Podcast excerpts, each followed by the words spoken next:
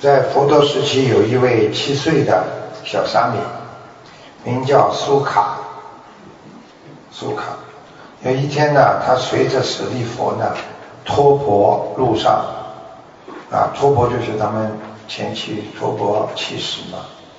看到农夫呢正在引水灌溉，他就问舍利佛了：“尊者啊，水可以被引导到任何地方吗？”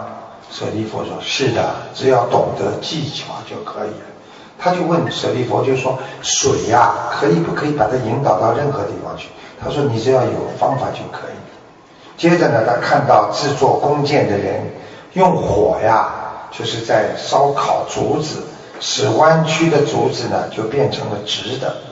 他也看见木匠呢正在切割木材，用来制作车轮。苏卡心里想着。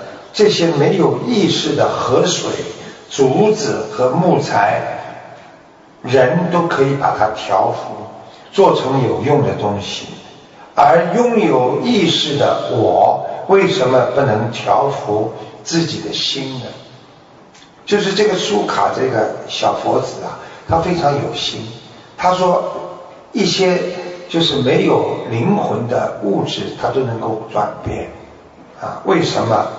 啊，我们不能改变自己，啊，所以他后来啊调服了他自己的无名习性，灭除了痛苦，成为了一位圣者。所以就是告诉大家，这个故事就是要真修，要有信心的修。我们做人不能没有信心，你对自己都没信心，别人怎么对你有信心？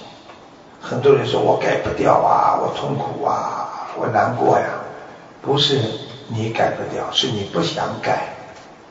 你想改会改不掉吗？很多人傻傻的说我不行啊，我放不下。你放放看，你真的想放，你会放不下。你说你放不下，就是你不想放下。这就是禅